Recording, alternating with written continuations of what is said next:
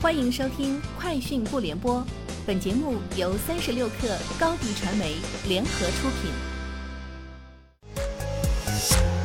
网罗新商业领域全天最热消息，欢迎收听《快讯不联播》。今天是二零二二年五月十号。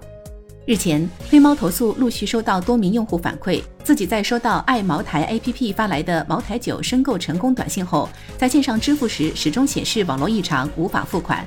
期间与客服多次联系失败。消费者反馈，因线上支付时间仅有三十分钟，支付超时就只能取消订单。因 APP 自身问题被迫取消订单，引发大量消费者不满。截至目前，在黑猫投诉平台上，相关投诉累计已超过五十单。茅台官方尚未给出解决方案。小米汽车目前没有在上海建立工厂的计划。网络上流传的截图信息理解有错误。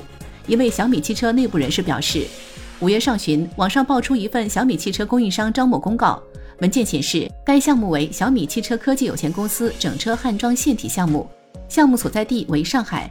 根据这份招募公告，有分析认为，除了已经开工建设的北京工厂之外，小米将会在上海新建第二座工厂。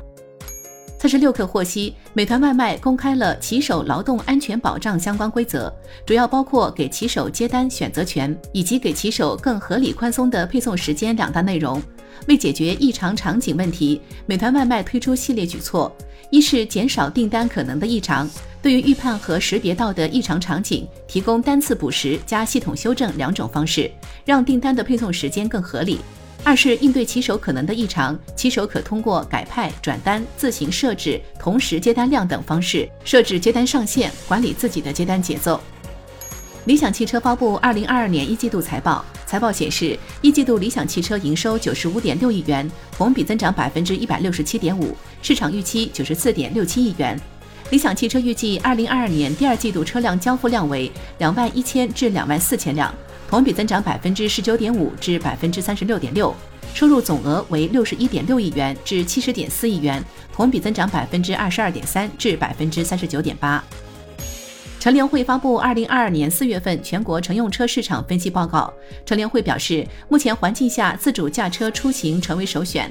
受高油价影响，更多人将选择购买新能源车。五月的新能源车供给环比会大幅改善，预计五月新能源车零售环比四月将是高增长。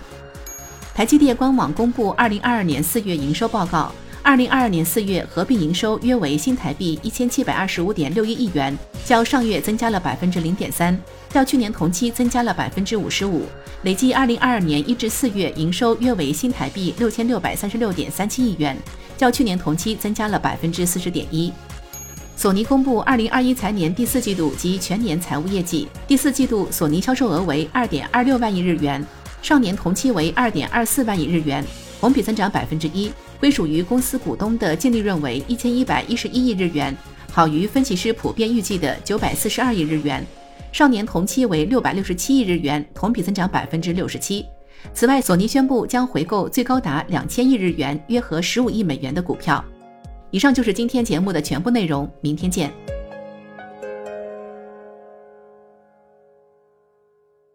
你的视频营销就缺一个爆款，找高低传媒。创意热度爆起来，品效合一爆起来。